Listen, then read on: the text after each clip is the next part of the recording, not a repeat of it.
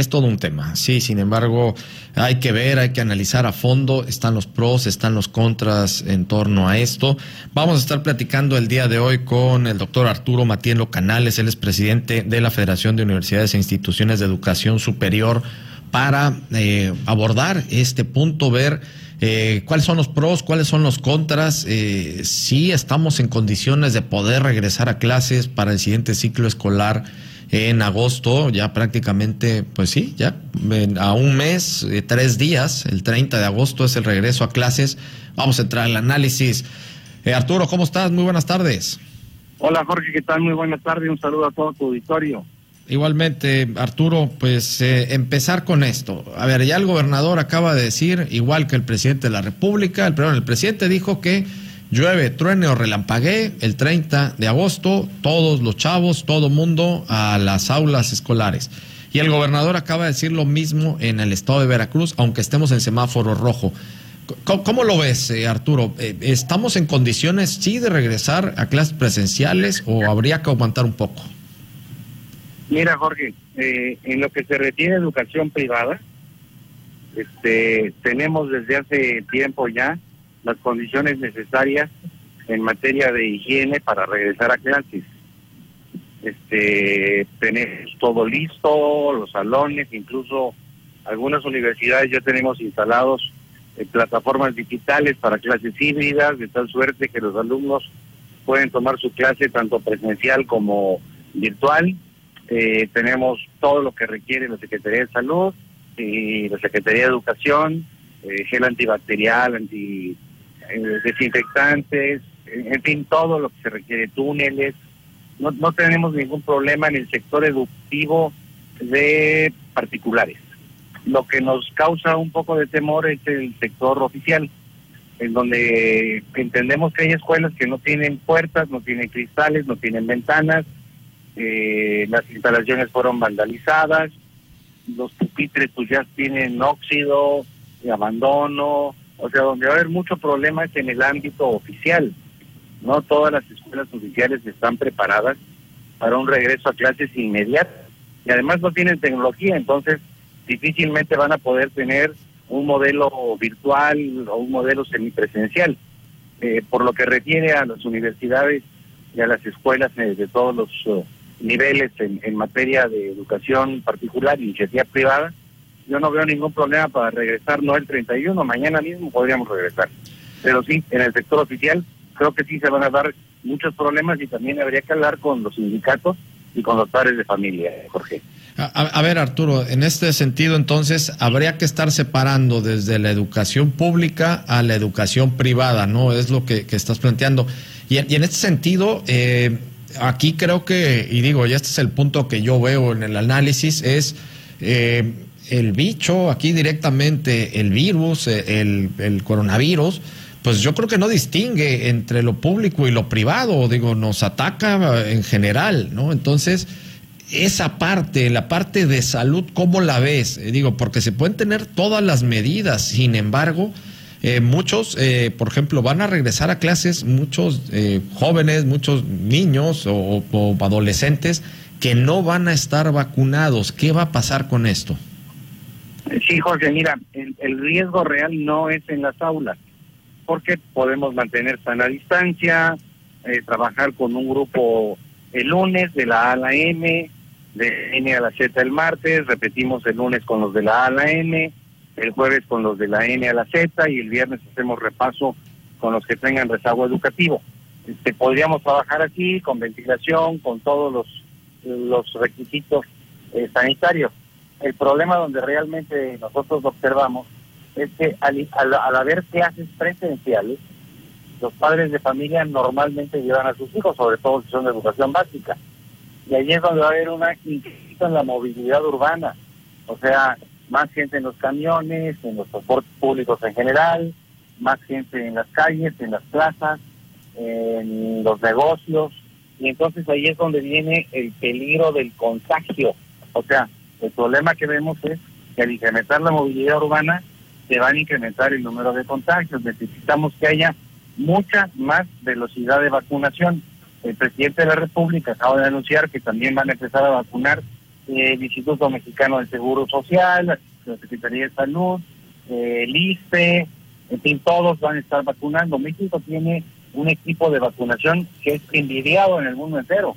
Entonces yo no sé por qué desde el principio no se ocupó a todo el equipo de vacunadores de México y en este momento no tendríamos un problema de, gente sin vacunar, todo el mundo estaría vacunado. Pero eh, por alguna causa ajena a mi conocimiento, este, no se hizo y se está intentando hacer, pero no nos va a alcanzar mientras no tengamos a toda la población vacunada, incluidos los menores de edad, pues siempre habrá el riesgo de, rebrote de la pandemia y siempre habrá el riesgo de que los, chicos, los niños, se contagien a los mayores. Y si bien la vacuna es un es un inmunizador, no lo es totalmente. O sea, no te garantiza de que no te contagies y tampoco te garantiza de que no te vayas a morir. ¿eh? Sí, ese, es todo un tema. Y bueno, eso ya, esto ya es eh, apostilla mía. Hubo una fecha especial que era el 6 de junio, ¿no? Entonces, pues probablemente algo se dio en torno a la vacunación eh, previo a esta fecha. Ahora estamos viendo ya promedios de vacunación que se están dando diariamente mucho más arriba de la media que se necesita para estar en ya todos vacunados en octubre. A ver, Arturo, pero regresando a este mismo punto, y vamos a ayudar un poco a las autoridades, tanto federales como estatales, que están pidiendo, exigiendo que ya se regrese a clases para el 30 de agosto. Ya también en algún momento estuvimos analizando el perjuicio que también están teniendo los alumnos por no estar teniendo sus clases presenciales. Es decir, ya, ya hay aparte del rezago escolar, ustedes también como instituciones privadas han perdido eh, más del 80% de la matrícula y, y, en este sentido también lo que nos importa es la educación de, pues, de los jóvenes desde, la, desde preprimaria hasta universidades, como estás eh, tú y sobre todo la federación que encabezas. ¿Cuál es el perjuicio que están recibiendo eh, todos estos estudiantes al no ir a clases presenciales?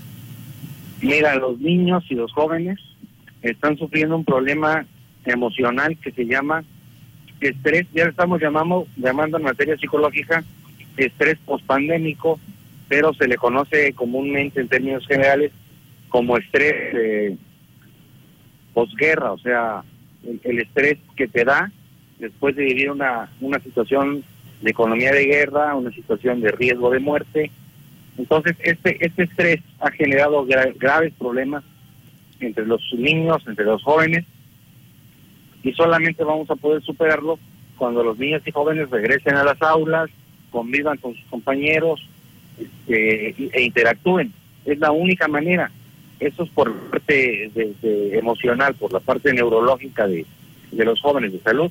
Por la parte económica, bueno, pues ya han publicado muchos estudios y ya son más de 20 mil planteles particulares los que han cerrado sus puertas para siempre.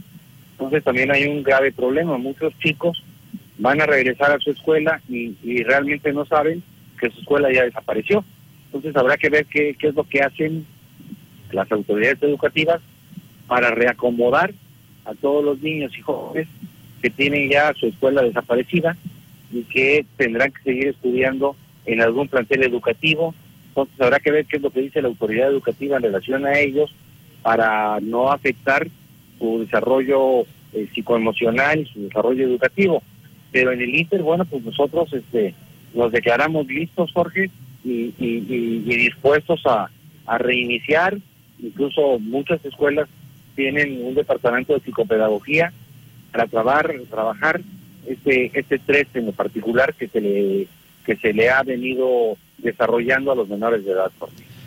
Eh, Arturo, y también preguntarte, digo, aprovechando, tenemos, eh, tenemos tiempo todavía suficiente para poder platicar al respecto, porque es un tema medular. Estamos hablando que está en jaque la educación de, del futuro de nuestro país.